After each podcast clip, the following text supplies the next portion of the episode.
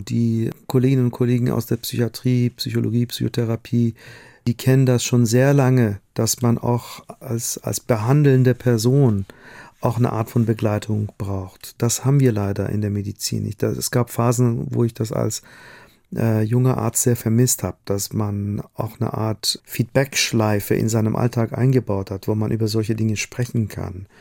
Dass, äh, wenn man irgendwie eine fürchterliche Nachricht überbracht hat und das mit sich rumträgt, dass es die Möglichkeit gibt, das irgendwie auch mal abzuladen. Ja und nicht mit nach Hause zu nehmen, wo es potenziell entweder ein Konfliktherd ist äh, oder auch eine Belastung für die anderen zu Hause.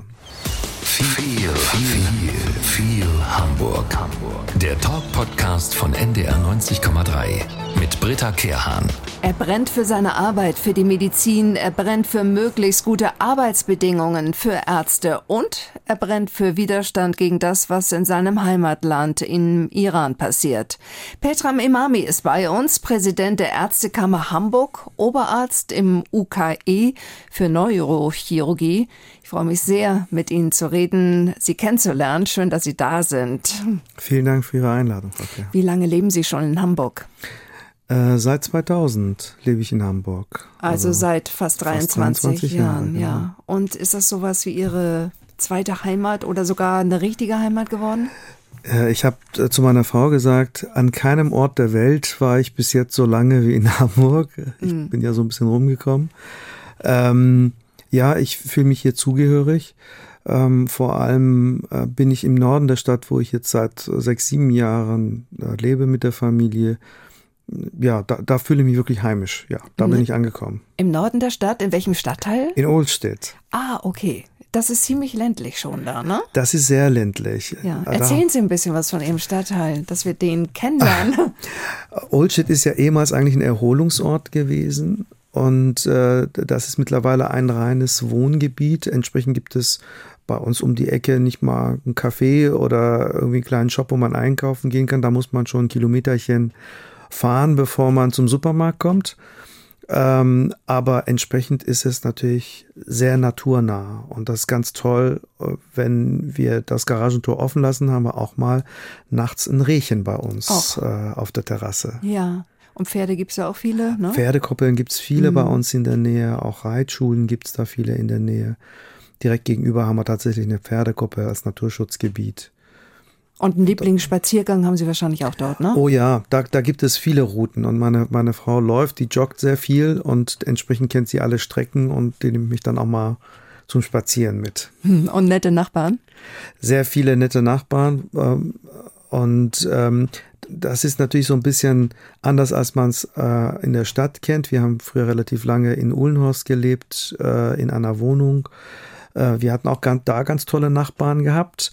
Ähm, aber man muss sagen, interessanterweise ist es so, auch wenn man in der Stadt etwas enger zusammen wohnt, lebt man nicht so eng zusammen, ja. wie es etwas weiter draußen auf dem Land der Fall ist. Das haben Sie uns wirklich neugierig gemacht auf Ohlstedt. Erzählen Sie mal, wenn jetzt jemand äh, sagt, ich will jetzt einen Ausflug machen am nächsten Wochenende, ja. wo fährt man dahin mit dem Auto oder mit der Bahn? Was ist der beste Startpunkt für einen tollen Spaziergang? Also das Gute ist, die Anbindung, die, die Öffi-Anbindung ist sehr gut. Also mit der U1 kommt man bis zum Herzen von Ohlstedt sozusagen durch. Die U1 fährt ja einmal bis nach Volksdorf und das andere Ende der Gabelung ist auch noch äh, bei uns äh, in Ohlstedt. Da kann man dann aussteigen und im Prinzip kann man jede Strecke nehmen, da ist es grün. Aber man kann gerne zum Haselknick, da gibt es auch ein, ein, ein, kleines Wirtshäuschen, da kann man Kaffee trinken oder im Sommer auch ein Bierchen. Da gibt es einiges, was naturnah trotzdem was äh, zum Rasten und Ausruhen an Möglichkeit gegeben ist. Das ist schön, jetzt haben wir auch noch einen Tipp bekommen. Ihre Familie, Ihre Frau haben Sie angesprochen, ja. Sie joggt gerne. Ähm, haben Sie Kinder? Wir haben zwei Kinder, beides äh, mittlerweile schon Gymnasialalter, äh, im Gymnasialalter. Ja, und wie gesagt, zu viert ähm, ist es genau die richtige Ecke da im Norden. Schwierigkeit mit der Pubertät oder? Ja, das geht so langsam los. Mhm. Äh, mit der Großen, äh, wo, wobei sie ja wirklich süß ist dabei, trotz äh, des äh, schwierigen Alters, hat es uns noch nicht so mit der Wucht erreicht, wie wir es befürchtet haben. Ich hoffe, es bleibt so. Ja, die wollen wahrscheinlich irgendwann dann mal Party machen, ne? In Hamburg, ähm, also ja, in der City, ne? Das ist natürlich der, ein großer Nachteil, wenn man, wenn ja. man im Norden wohnt, weil als Eltern macht man sich dann natürlich Sorgen, wann gehen die Kinder los, wann kommen sie zurück und vor allem, wie machen sie es dann? Äh, da muss man dann so Modelle für entwickeln, wahrscheinlich, ja, wie man das ja. am sichersten für die Kinder macht. Gibt es etwas typisch Hamburgisches, äh, das Sie liebgewonnen haben im Laufe der Jahre? Ja, die Zurückhaltung. Also eher die Attitüde, mehr die Attitüde als, ähm, als irgendwas Sächliches. Also ich finde es sehr gut, äh, gerade das äh, ist ja die Brücke vielleicht so ein bisschen zu meiner politischen Arbeit, dass man sehr vieles hier auch sehr unaufgeregt macht ja. und versucht, sachbezogen und bodenständig zu klären und nicht sofort in irgendwelche emotionalen hitzigen Debatten alles ausarten zu lassen. Über Ihre auch politische Arbeit werden wir natürlich auch noch reden. Ich möchte noch mal ganz kurz auf Ihren Job zu sprechen kommen. Gut, Ärztekammerpräsident werden Sie uns nachher auch noch mal erzählen, aber Sie arbeiten ja auch im UKE als Neurochirurg. Sie sind Oberarzt. Ähm, erzählen Sie mal dieses UKE. Wenn ich da drin bin und ich besuche Freunde, die da leider dann Zeit verbringen ja. müssen und ich komme raus, dann denke ich immer, ich habe jetzt gerade eine Stadt verlassen. Also es kommt mir vor wie eine kleine Stadt, wenn ich da drin bin. Ne? Ja. Das ist in der Tat so. Ähm, das war noch mal so ein bisschen weitläufiger. Sie erinnern sich sicher, das Ganze war ja äh, bis vor ein paar Jahren hauptsächlich äh, ein, ja, eine Zusammensetzung von vielen, vielen Gebäuden, wo in jedem Gebäude dann eben eine andere Abteilung untergebracht war. Manchmal war sogar eine Abteilung auf mehrere Gebäude verteilt. Ähm, das ist dann etwas konzentrierter geworden. Ende der Nullerjahre kam ja der Zentralbau, in dem im Prinzip die meisten größeren Fächer vereint nebeneinander arbeiten. Das, das hat vieles vereinfacht, viele Abläufe, das hat für Patienten vieles ähm, auch angenehmer gemacht. Man muss dann nicht im Winter wegen einer Untersuchung äh, über das Gelände gefahren werden. Äh, das hat natürlich so viele Vorteile. Nichtsdestotrotz ist es so, dass äh, es viele Bereiche gibt, die weit verstreut sind über dieses große ähm, Grundstück sozusagen. Und für uns ähm, hat es natürlich den Vorteil, dass wir unsere 10.000 Schritte dann auch mal schnell zusammenbekommen ja. an einem Tag, wenn wir mal hier und da einen Besuch abstatten müssen. Äh, sind Sie eigentlich stolz darauf, im OKE zu arbeiten? Ist ja ähm, eine der größten Kliniken Europas. Das ist, das ist richtig. Also das mit dem Stolz, ähm, da habe da hab ich ein merkwürdiges Verhältnis äh, zu der Begrifflichkeit. Mhm. Ähm, also ich empfinde eine gewisse Dankbarkeit dafür, dass ich einen Job habe, der mich erfüllt und dass ich diesen Job in einem Umfeld ausübe, in dem ich mm, ja auch gewisse Freiräume habe im, im Arztsein. Aber auch am UKE gibt es natürlich Holprigkeiten, ähm, auch da gibt es Schwierigkeiten in den Abläufen, in, in der, im Zusammenspiel unterschiedlicher Arbeitsbereiche und Strukturen. Äh, und auch da gibt es Widerstände, die mich ja damals auch dazu bewogen haben, in die Berufspolitik zu gehen, weil ich gedacht habe, also so kann es für die nächste Generation nicht bleiben. Da mhm. gibt es viel Optimierungsbedarf. Okay. Insofern ist das mit dem Stolz finde ich, so eine schwierige Definition, aber ich bin glücklich darüber und ich bin ja auch schon, ja, Sie haben gesagt, seit wann bin ich in Hamburg? Ich bin genauso lange auch im UKE. Mhm. Ähm, und äh, ich bin auch dankbar dafür, dass es die Möglichkeit gab, so lange an einem Arbeitsplatz zu bleiben und mich dort weiterzuentwickeln. Das ist nicht selbstverständlich. Sie sind dann, also Sie haben es ja gerade angesprochen, also einige Missstände haben Sie dazu dann motiviert, bewogen, dann in die Ärztekammer, also da Präsident zu werden. Sie vertreten die Interessen der Ärzte, um es mal so ganz äh, runterzubrechen, verständlich ja. runterzubrechen. Okay. Ja, mhm. das ist ein Teil der Aufgaben. Also ähm, unsere Vizepräsidentin, Frau Dr. Wulff, sagt immer, ähm, die Janusköpfigkeit der Ärztekammer muss man immer sich klar machen. Wir sind in erster Linie ja eine Körperschaft des öffentlichen Rechts. Das heißt, wir sind so ein bisschen, wenn Sie so wollen, der verlängerte Arm des Gesetzes auch. Ja. Äh, wir haben Befugnisse, äh, uns Rahmenbedingungen für die ärztliche Berufsausübung auch selber zu definieren und wir haben auch eine sogenannte Berufsordnung, wenn Sie so wollen, eine Art rechtliches Rahmenwerk, innerhalb dessen wir uns bewegen dürfen. In dem Sinne hat die Ärztekammer auch eine Aufsichtsfunktion über die ja. Ärztinnen und Ärzte. Das heißt, wir dürfen nicht nur äh, ihre Interessen vertreten, auch wenn äh, es dann irgendwie Stellen gibt, wo wir sagen, nee, das ist nicht in Ordnung. Äh, das ist nicht so wie beim sozusagen Strafverteidiger, der immer auf der Seite seines Mandanten oder seiner Mandantin steht, sondern äh, andersherum genau dort, wo es nicht gut läuft, hat die Kammer die Aufgabe, auch den Kolleginnen und Kollegen genau auf die Finger zu gucken und zu sagen, äh, so und so darf es bitte aber nicht laufen. Aber ja, Sie haben recht, auch die andere Funktion ist da. Ähm, wir haben auch sehr viel damit zu tun, äh, zu versuchen, diesen Berufsstand zu repräsentieren und äh, ihre Anliegen ja auch in der Politik zu platzieren und anzubringen, damit auch ein vernünftiges, gutes Arbeiten möglich ist, am Ende im Sinne der Patientinnen und Patienten. Wie viele Ärzte gibt es in Hamburg? Wir sind mittlerweile weit über 18.000. Mhm. Und ich kenne, also alleine ich kenne vier Ärzte aus dem Iran. Ja, ähm, das ist tatsächlich eine sehr stark vertretene Untergruppe. Wir haben gerade zum Thema Migration eine Untersuchung gemacht. Also wir heißt nicht, das ist kein Plural Majestatis, sondern wir die Kammer gemeinsam äh, mit äh, der medizinischen Fakultät äh, um zu gucken, wie da die Struktur und die Zusammensetzung ist. Tatsächlich ist es so, dass unter den migrantischen Gruppen die iranische die am stärksten vertretene ist und äh, das auch weit, weit äh, über der Proportionalität in der allgemeinen Bevölkerung ja. hinaus. Danach kommen dann noch die AmerikanerInnen und die ÖsterreicherInnen. Mhm. Sie gendern.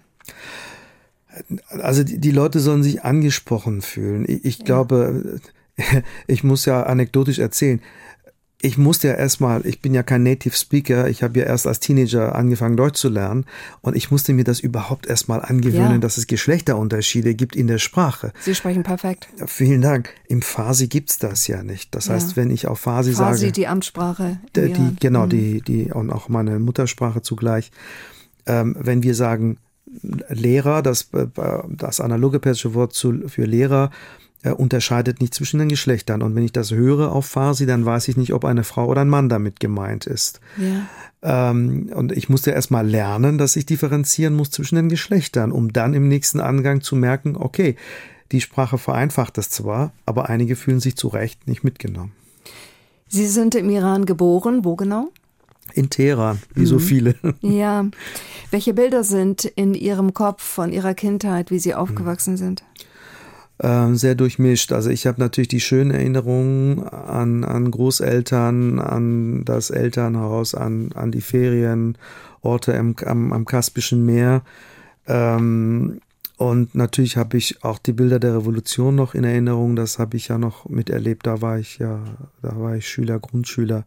Und ich habe genauso den Beginn des Golfkrieges in Erinnerung und natürlich auch die Repressalien. Auch daran kann ich mich sehr gut erinnern.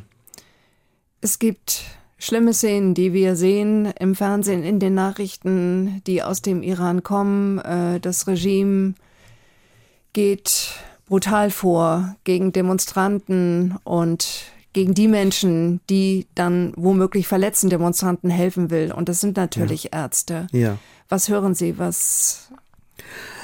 Allein der Umstand, dass jemand nur weil er oder sie protestiert, ähm, danach so krankenhausreif geschlagen wird, dass der Mensch ärztliche Unterstützung und Behandlung braucht, das ist schon ein Unding für sich genommen. Und wenn Sie sich dann vorstellen, dass meine Kolleginnen und Kollegen auch nicht richtig behandeln dürften, weil entweder die betroffenen Menschen weggezerrt werden und verschleppt werden ins Gefängnis, oder weil sie selbst als Ärztinnen und Ärzte angegangen werden, weil dieser Akt der Patientenversorgung schon als Rebellion aufgefasst wird. Ähm, das ist für uns, die wir hier in ganz anderen, unter ganz anderen Rahmenbedingungen leben, unvorstellbar. Mm, ich habe ge hab gelesen, dass das Regime Zivilisten einschleust, äh, zum Teil in Gefängnisse, um zu gucken, wird den Demonstranten dort geholfen, von wem und dann sieht es ganz, ganz schlecht aus für die Ärzte. Das ist tatsächlich so. Und es war ja auch so, dass äh, im, im Krankenhaus äh, schon, schon Milizionäre in Zivilkleidung anwesend waren und nur darauf gewartet haben, zu gucken, wer kommt da in die Notaufnahme, um den da gleich mitzunehmen. Beziehungsweise wenn der Mensch eine Behandlung bekommen hat, haben sie den Kollegen oder die Kollegin wieder mitgenommen. Und das haben sie sicher auch mitbekommen. Es gab eine Kollegin, die dann gesagt hat, ähm, ich mache das außerhalb der Krankenhausräumlichkeiten, damit es äh, einigermaßen geschützt und gedeckt ist. Und das wurde ihr zum Verhängnis. Die ist dann verhaftet worden und äh, die ist massiv misshandelt und gefoltert worden und ist dann an den Folgen ihrer Verletzungen auch letztlich leider vor einigen Wochen verstorben. Das ist unendlich traurig. So Sie haben eine Patenschaft übernommen für einen Arzt aus dem Iran, der zum Tode verurteilt wurde, weil er Demonstranten dort geholfen hatte. Ich glaube, das ja. Urteil ist aufgehoben worden. Ja, das ist korrekt. Also es, es war so, dass er selbst an einer Kundgebung teilgenommen hat. Äh, das war die, ähm, der 40. Äh, Todestag einer Protestierenden, ein, ein, ein junges Mädchen, das ähm, dann äh, auch von den Milizionären ja äh, zu Tode gefoltert worden ist äh, beziehungsweise äh, ihren Verletzungen erlegen ist und ähm, er war bei diesem Protest dabei und ihm als dann Milizionäre auch im Demozug dazwischen gegangen sind, ähm, gab es Verletzte. Dieser Kollege hat versucht, einigen Verletzten zu helfen. Darunter war ein Geistlicher. Den hat er soweit sozusagen ähm, dann behandelt, dass er ihn dann selbst auch mit dem Krankenwagen wegschicken konnte. Einen weiteren, wohl Milizionär, er hat er versucht auch noch zu helfen, indem er auch Demonstrierende von ihm weggehalten hat. Das legt man jetzt nun so aus, als wäre er die Person gewesen, die ähm, den Mann tödlich verletzt hat. Mehrere Augenzeugen stehen da bereit, um genau Gegenteiliges äh, auch eben zu schildern. Die wurden nicht mal zum Verfahren zugelassen, wobei man auch gar nicht von einem Verfahren sprechen kann. Das war eine Farce, das war eine 72-stündige Veranstaltung, Schauveranstaltung, in der 12, 15 Leute dann am Ende einfach mal so zum Tod verurteilt worden sind, ja. ohne dass es eine richtige, äh, vernünftige Anhörung gab, Beweisführung gab, Gegenrede gab. Ähm, in, es gab viele ähm, politische Patinnen und Paten für Dr. Qadar Hassanlu, darunter war ich als Kollege dabei. Und ähm, ja, das öffentlich wirksame Auftreten aller mag auch ein Grund gewesen sein dafür, warum das Urteil erstmal aufgehoben wird und das Verfahren leider vor demselben Gericht mit demselben Richter nun neu verhandelt wird.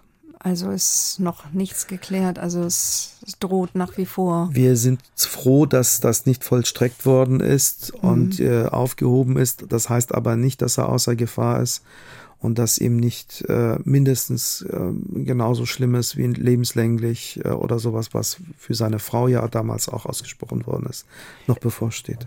Es sind immer mehr Politiker, Schauspieler, auch hier in Deutschland, die Patenschaften übernommen haben für Menschen im Iran die in Gefahr sind. Ähm, was bedeutet so eine Patenschaft? Was machen Sie da genau? Gut, Sie haben eben gesagt, Öffentlichkeit herstellen. Ja. Äh, was ist noch? Das ist ein wesentlicher Teil tatsächlich. Ähm, ich habe mal in einem Gespräch gesagt, ähm, immer wenn man davon spricht, wie man die Parkplätze, öffentlichen Parkplätze für Frauen sicherer machen kann, dann spricht man tatsächlich von Beleuchtung. Das darf keine versteckten Ecken geben und das muss gut ausleuchtet, ausgeleuchtet sein, damit die Menschen sehen, was da passiert. Das ist mit, mit jedem Art von Verbrechen so und das, auch das ist ja eine Art Verbrechen, zum Teil ein Verbrechen gegen die Menschlichkeit. Mhm. Und ähm, ich glaube, es ist wichtig zu zeigen, dass da etwas nicht richtig läuft. Und ähm, man muss es auch ehrlicherweise sagen, die Regierung kann sich damit jetzt auch nicht rühmen, dass sie meinen Kollegen jetzt, äh, dass im Fall meines Kollegen das Urteil aufgehoben worden ist.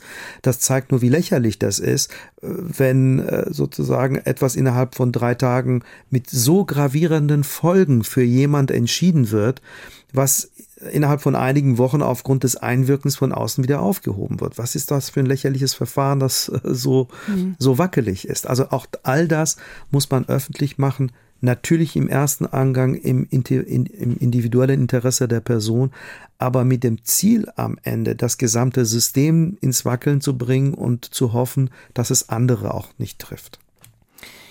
In Hamburg wird auch demonstriert. Menschen gehen auf die Straße, um gegen das, was im Iran passiert, zu demonstrieren. Haben Sie ja. auch mitgemacht? Ja, ich bin tatsächlich regelmäßig dabei. Ähm, und ähm, gerade weil ich denke, dass wir als Ärztinnen und Ärzte, die dem Leben und dem Wohl der Menschen verpflichtet sind, auch nicht weggucken können, wenn ähm, wenn Unrecht gegen das äh, leibliche und seelische Wohl der Menschen ähm, ausgeübt wird in einem Land. Das ist übrigens nicht das einzige Land, in dem das passiert. Wir sind ja kurz bevor das alles ausgebrochen ist oder um die Zeit herum auch involviert gewesen im Fall unserer Kollegin Professor Fikanci in der Türkei. Die ist sozusagen auch Amtskollegin von mir, die ist Kammerpräsidentin und auch sie sitzt in Haft in der Türkei, weil sie Missstände beklagt im Umgang mit der kurdischen Minderheit in der Türkei. Haben Sie noch Familie im Iran? Ja, in der Tat. Zwar keine erstgradige Familie sozusagen, keine Geschwister, aber äh, einige andere, denen ich auch sehr nahe stehe und äh, mit denen ich viel Zeit in meiner Kindheit auch verbracht habe. Ja. Ich glaube, die Frage stellt sich im Augenblick gar nicht, ob Sie in ihre Heimat fahren können im Augenblick? Ich fürchte nicht. Also ich war auch schon sehr lange nicht mehr dort. Äh, ich hatte ja gesagt, ich fühle mich ja hier schon zu Hause, aber ich habe natürlich Angehörige, die ich gerne sehen würde, alte Schulfreunde, die ich gerne sehen würde. Ähm, Im Moment stellt sich die Frage nicht. Mhm. Sie haben vorhin schon ein bisschen erzählt über Ihren Job als der Kammer Hamburg, ähm, warum Sie das machen, weil sie auch Missstände erlebt haben, zum Beispiel auch im UKE. Wir wollen sie näher kennenlernen und es gehört zu unserem Podcast, dass Menschen auf den Straßen unserer Stadt Fragen stellen an unseren Gast und das sind heute Sie und ich würde sagen, wir legen mal los mit Frage Nummer eins. Ja, hi, ich bin der Peter aus Wandsbek. Äh, meine Frage, sind Sie Arzt oder eher Präsident der Ärztekammer? Beziehungsweise wie hoch ist der Zeitaufwand für beide Positionen? Ja, das ist eine sehr kluge Frage. Ähm, es wird in, in Deutschland sehr unterschiedlich gehandhabt. Also ich habe es für mich hier in Hamburg so gelöst, dass ich zurzeit äh, zu 50 Prozent freigestellt wird, bin. Das heißt, die äh, halbe Woche bin ich äh, in der Kammer, die andere Hälfte der Woche bin ich äh, in der Klinik. In der Realität ist es so, dass 50 und 50 Prozent bei mir irgendwie 120 Prozent oh, ergeben, ehrlicherweise. Ja, ja. Ähm, es lässt sich natürlich nicht vermeiden, dass man da auch abends am Wochenende noch andere Sachen machen muss. Frage Nummer zwei. Hallo Dr. Imami, ich bin Melina aus Wandsbek. Stimmt es, dass viele Ärzte ein Problem mit dem Alkohol haben, weil sie trinken, um nicht so nervös zu sein? Ähm, Gott sei Dank sind es nicht viele. Es gibt darunter einige. Es gab Untersuchungen, also es gibt sicher eine Dunkelziffer. Früher gab es ähm, ähm, eine Untersuchung, die gezeigt hat, dass es durchschnittlich mehr Alkoholabhängigkeit gibt in der Ärzteschaft als in anderen ähm, belasteten Berufen. In Hamburg haben wir eine besondere Rolle, sage ich mal, als Ärztekammer. Unser ehemaliger Geschäftsführer, der jetzt in Ruhestand ist, hat tatsächlich versucht, dieses Thema aus der Schmuddelecke rauszuholen und in einem vertrauten Umfeld ein Betreuungsprogramm einzuführen, damit äh, betroffene Ärztinnen und Ärzte sich auch vertrauensvoll an uns wenden können, damit sie aus dieser Situation rauskommen. Man muss sagen, wir, wir haben einen stressigen Job und wir haben miserable Arbeitsbedingungen gehabt früher. Das ist jetzt deutlich besser, aber wir sind von gut noch weit entfernt. Das heißt, äh, auch da sehen wir uns in der Pflicht als Ärztekammer zu sorgen, mit der Optimierung der Arbeitsbedingungen sorgen wir dafür, dass die Arztgesundheit seelisch und körperlich auch so weit hergestellt ist, dass die Gefahr für die Abhängigkeit geringer ist. Und wenn jemand in diese Situation reingeraten ist, möchten wir eine geschützte Möglichkeit geben, um die Leute da rauszuholen. Und das, das Blaming ist natürlich äh, keine Hilfe für niemanden. Das wird eher Leute abschrecken und sie dann im Dunkeln weitermachen lassen. Ja. Deswegen macht es auch Sinn, dass wir dieses Programm äh, weiter betreiben und da werbe ich auch dafür. Da haben wir auch einen sehr erfahrenen Kollegen nach wie vor bei uns, ähm, der, der ein offenes Ohr anbietet und das strukturiert und auch mit entsprechenden anderer, anderer Fachexpertise weiter begleiten kann. Also werbe ich dafür, dass äh, wenn jemand äh, ja sozusagen Ansprechbedarf da sieht, dass man auch auf uns zukommt in der Kammer. Eine Frage haben wir noch. Hallo, ich bin Alea aus Barmbek Süd. Ähm, Dr. Emami, ich habe eine Frage und zwar, welchen Stellenwert hat die iranische oder persische Küche bei Ihnen zu Hause und können Sie überhaupt kochen? Also ich bin ja sehr froh, dass es ein Podcast und kein Videocast ist, sonst würde man am Bäuchlein schon sehen, welchen Stellenwert das bei Nein, mir das, hat. das ist übertrieben. ähm, also das hat, ähm, also wir wo wir können, kochen wir selbst zu Hause tatsächlich. Mehr meine Frau als ich mittlerweile, weil ich äh, selten da bin. Sie macht es auch ganz toll und ehrlicherweise war ich früher auch gar nicht so schlecht. Sie sagt immer, das war einer der Gründe, warum sie sich für mich entschieden hat, weil ich auch gut Persisch kochen konnte. Ja, dann müssen Sie am Ball bleiben, ne? Und regelmäßig Sehr kochen. gerne. Ja, genau. Ihre Arbeit in der Neurochirurgie im UKE als Oberarzt, ich glaube, Sie haben Schwerpunkt Kinderneurochirurgie. Ja, das, Das hat heißt, sehr Sie- lange Zeit gemacht, ja. Ja, das heißt, Sie entdecken womöglich im schlimmsten Fall Tumore, müssen sie rausschneiden. Ich stelle mir das sehr, sehr emotional vor, ähm, wenn es da um Leben und Tod geht, gerade bei so kleinen Patienten. Ja, das, das Thema haben wir ja vorhin schon äh, gehabt äh, oder angerissen kurz. Also die, die Belastung im Arztberuf ist ja vielfältig. Ähm, und das gehört natürlich dazu. Die ähm, Kolleginnen und Kollegen aus der Psychiatrie, Psychologie, Psychotherapie, äh, die kennen das schon sehr lange, dass man auch als, als, als behandelnde Person auch eine Art von Begleitung braucht. Das haben wir leider in der Medizin nicht. Es gab Phasen, wo ich das als äh, junger Arzt sehr vermisst habe, dass man auch eine Art ähm, Feedback-Schleife in seinem Alltag eingebaut hat, wo man über solche Dinge sprechen kann. Ähm, dass, äh, wenn man irgendwie eine fürchterliche Nachricht überbracht hat und das mit sich rumträgt, dass es die Möglichkeit gibt, das irgendwie auch mal abzuladen Ja. und nicht mit nach Hause zu nehmen, wo es potenziell entweder ein Konfliktherd ist äh, oder äh, auch eine Belastung für die anderen zu Hause. Da stelle ich mir ganz schwer vor, eine schreckliche Nachricht den Eltern auch zu überbringen, also dem Kind sowieso. Da braucht man einen kühlen Kopf, glaube ich mal, und so einen rationalen Blick, ne? Ja, wobei die Empathie natürlich trotzdem nicht fehlen darf. Das ähm, ist ja das, was in der Vergangenheit ja auch oft bemängelt wurde am Arztberuf. Es gab sehr tolle Ärzte sozusagen im, im technischen Sinne, die aber in der Kommunikation ähm, ja viele Wünsche noch haben offen lassen bei den Betroffenen. Also da ist es schwierig, diese Gratwanderung zu gehen zwischen ausreichend und hinreichend informieren und ehrlich vor allem informieren, den Leuten nichts vormachen auf der einen Seite und auf der anderen Seite natürlich genug Empathie besitzen, um die nicht vor den Kopf zu stoßen, aber auch natürlich Auswege und Perspektiven zu bieten. Denn selbst bei, bei schwerwiegenden Krankheiten haben wir ja oft Perspektiven. Das muss ja natürlich nicht so sein, dass die Welt gleich am nächsten Tag äh, untergeht. Ja. Ihre Mutter hat mal zu Ihnen gesagt, ich habe es gelesen, Junge, setz dich mehr für die Patienten ein. Die Versorgung ist nicht mehr so gut, wie sie mal war. Ja, das war tatsächlich zur Amtseinführung, das habe ich in einem Interview gesagt, daran erinnere ich mich sogar noch. Ähm, es ändert sich sehr viel. Ähm, mittlerweile ist es ja natürlich auch so, dass die, äh, dass die Bedürfnisse und die Erwartung auf der Patientenseite auch eine andere ist, als das vor 20, 30 Jahren der Fall war. Das hat so ein bisschen dazu geführt, zusammen mit der Entwicklung in der Medizin, ähm, dass wir ein, ein sehr ja, zunehmendes, also sehr stark zunehmendes Arbeitsaufkommen haben. Das heißt, die Zeiteinheit, die uns pro Mensch bleibt, die ist immer kleiner geworden mit den Jahren.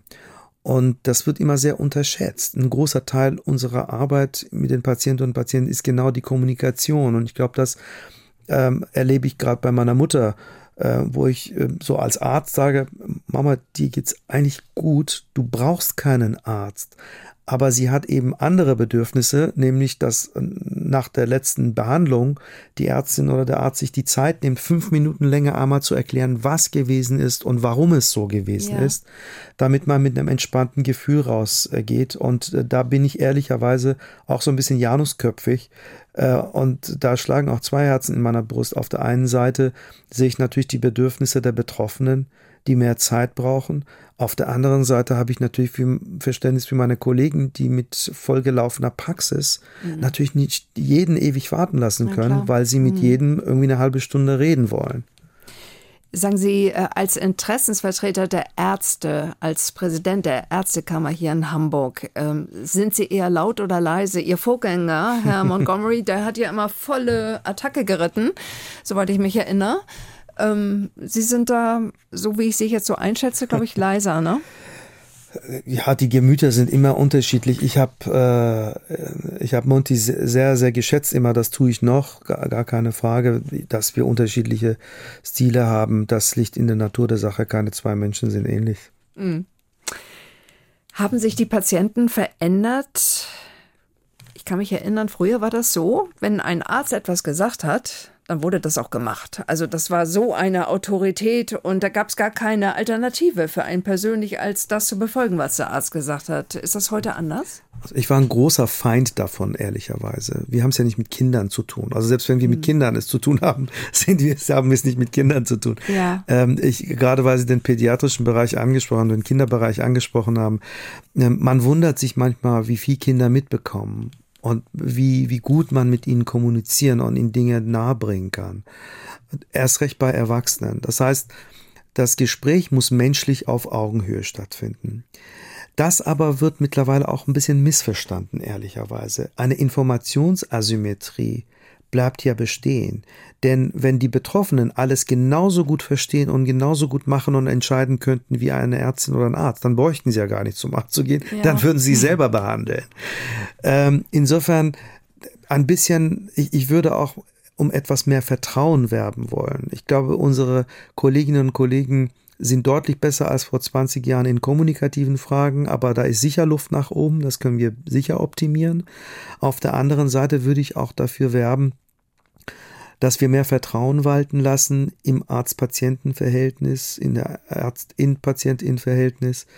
Und was wir leider immer häufiger sehen, ähm, dass wir damit auch dieses Ärztehopping irgendwie unterbinden. So ja. nach dem Motto, wenn ich in der Praxis bin oder wenn ich in der Klinik bin und ich höre nicht das, was ich eigentlich haben will, wechsle ich so lange meine behandelnde Person, bis ich am Ende das bekomme, was ich will.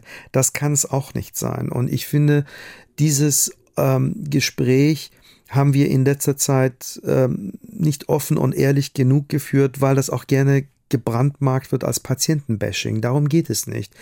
Wir müssen Balance finden zwischen dieser Seite der, der, der Verhältnismäßigkeit im Miteinander sein, aber auch genauso gut das Vertrauen und Zutrauen äh, in unser medizinisches System, damit wir es auch nicht überbelasten mit einer Anspruchs- und Servicehaltung, die die medizinische Notwendigkeit übersteigt. Ja. Vertrauen in die Ärzte, das eine, Vertrauen in das deutsche Gesundheitssystem, das andere. Also jemand, ich sag mal so, ein einfacher Mensch auf der Straße. Ich zähle mich auch dazu, ähm, sage ich jetzt einfach mal so. Corona hatten wir immer verschiedene Ansagen, verschiedene Gesetze. Dann ja. wurde das beschlossen, dann wurde zurückgerudert, dann wurde das beschlossen. Mal war das alles nicht so schlimm, dann wurde wieder vor der nächsten Welle gewarnt. Jetzt erleben wir ähm, ja ein Medikamentenmangel. Ich habe eine Reportage gesehen, wo Menschen von Deutschland in die Niederlande gefahren sind, um dort Medikamente ja. zu kaufen, weil es sie hier nicht mehr gibt. Ja. Da frage ich mich, wo leben wir hier eigentlich? Ja, ich darf das ja offen sagen, das frage ich mich manchmal auch. Was ist denn passiert nach diesen zwei Jahren? Warum sind viele Dinge aus dem Gleichgewicht geraten? Also mein persönlicher bescheidener Eindruck ist, ähm, dass es, es gibt ja auch sozusagen eine logistische und eine Wirtschaftskomponente bei dem, was wir in der Medizin machen. Und es ist sehr, sehr viel, gerade auf der Wirtschaftsseite, äh, so auf Kante genäht gewesen. Und äh, wir waren so auf der Rasierklinge, dass die Pandemie mit all den Krisen, die damit verbunden waren, vieles aus dem Gleichgewicht gebracht hat. Denken Sie bitte an die Produktionsstätten, Produktionsabläufe und äh, die, die logistischen Wege, wie ein Medikament hergestellt wird, wo es hergebracht wird, wo es verpackt und gelagert und weitergeleitet wird. Äh, dieses Lokale ist durch die Globalisierung ja komplett verloren gegangen. Und entsprechend ist es so, dass alles so anfällig gewesen, dass eine solche weltweite Krise auch alles aus dem Takt gebracht hat. Das ist so der eine Aspekt, den Sie ansprechen. Der andere, da hörte ich eine globalere Skepsis am Anfang äh, ein bisschen heraus hinsichtlich des Vertrauens in unser Gesundheitswesen äh, im Allgemeinen. Das hat, da muss ich das ein bisschen relativieren. Ich glaube, wir haben es im Vergleich zu vielen anderen Nationen unterm Strich sehr, sehr viel besser. Natürlich können wir vieles besser machen. Das ist ja auch ein Grund, warum ich diesen, äh, diese ehrenamtliche Aufgabe übernommen habe. Ähm, und wir sollten auch vieles besser machen. Und das ist gar keine Frage. Ähm, aber ich glaube, da müssen wir alle an einem Strang ziehen. Wir müssen an vielen Dingen vieles optimieren. Und das wird ohne das Zutun der Allgemeinbevölkerung nicht möglich sein. Das heißt, wir müssen uns auch fragen, welche Art von Medizin wollen wir? Äh, wie viel Aufwand wollen wir dafür betreiben? Müssen wir für jede Frage eine Ärztin oder einen Arzt konsultieren? Wie vergehen wir mit diesen Ressourcen um? Denn eins muss man ja auch sagen, das Konzept der gesetzlichen Krankenversicherung, die eine großartige ist und die einmalig ist auf der Welt und wovon viele Leute träumen, das missverstehen wir manchmal. Also das ist ja nicht so, dass die gesetzliche Krankenversicherung eine Art Clubbeitrag ist. Ich bin Clubmitglied und wenn ich bezahlt habe, dann nehme ich eine Leistung in Anspruch auch selbst, selbst dann, wenn es unsinnig ist. Ja. Nach dem Motto, wenn ich einen Arzttermin in 14 Tagen nicht kriege, gehe ich in die Notaufnahme. Das sind ja auch die Dinge, die dieses ganze System gerade zersprengen. Und deswegen plädiere ich dafür, dass wir alle an einem Strang mitziehen, damit wir die Dinge in eine Richtung lenken, die wieder für alle angenehmer ist. Wie ist die Versorgung, die medizinische Versorgung in ganz Hamburg? Wie sehen Sie das? Ich glaube, wir sind sehr gut aufgestellt, weil wir die besondere Situation haben. Zum einen, äh, dass wir eine Stadtstaat sind. Das ist, äh, also das ist klassische Problem der ländlichen Versorgung, was, was man äh, zum Beispiel in Mecklenburg-Vorpommern in der Nachbarschaft hört. Die haben wir in der Art und Weise nicht. Wir haben eine recht hohe Arztdichte hier in Hamburg, mit die höchste, die es überhaupt gibt in Deutschland, in einer Großstadt. Mhm. Ähm, aber nicht so optimal verteilt auf die Stadt, ne? Ja, hier und da habe ich den Eindruck auch, aber dafür sind andere zuständig. Ähm, da sind wir aber auch im Gespräch, ob man das nicht noch optimieren kann. Und äh, insofern ist die Versorgung insgesamt nicht schlecht, aber ich glaube, strukturell äh, können wir das eine und das andere etwas anpassen, damit, wie Sie schon sagen, alles etwas gleichmäßiger ist. Aber auch da kann ich nochmal äh, appellieren, vielleicht sollten wir auch die Arzttermine nicht blockieren mit den Dingen, die sich einfacher regeln lassen. Sagen Sie, was haben Sie denn noch vor in Ihrem Leben? Also, ich, mein größter Wunsch ist, irgendwann mehr Zeit zu haben. Jetzt werden viele Zuhörerinnen und Zuhörer sagen, selber schuld, äh, muss das dir ja nicht alles aufladen. ja. ähm, aber ich hätte gerne äh, irgendwann einen Punkt erreicht in meinem Leben, in dem ich ein bisschen mehr Zeit für meine Familie habe. Und wenn noch was übrig bleibt, dann bitte auch mal für mich. Mhm. Und ein bisschen Reisen auch oder interessiert Sie das gar nicht so sehr? Oh ja, sehr gerne. Ich würde sehr gerne sehr viel mehr reisen. Ich würde gerne auch wie früher in meiner Jugendzeit ein bisschen mehr Musik machen. Sagen Sie, was mich mal interessiert, als Mediziner, der Sie sind, wie sind Sie selbst, wenn Sie krank sind? Ach, das müssen Sie meiner Frau sagen, wie, wie fürchterlich ich als Patient bin.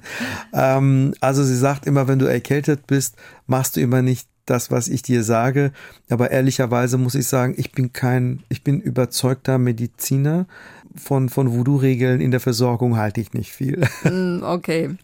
Jeder Gast bekommt von uns meistens am Ende des Gesprächs eine ganz bestimmte Frage und die lautet, was würden Sie befehlen und umsetzen, wenn Sie König von Hamburg wären?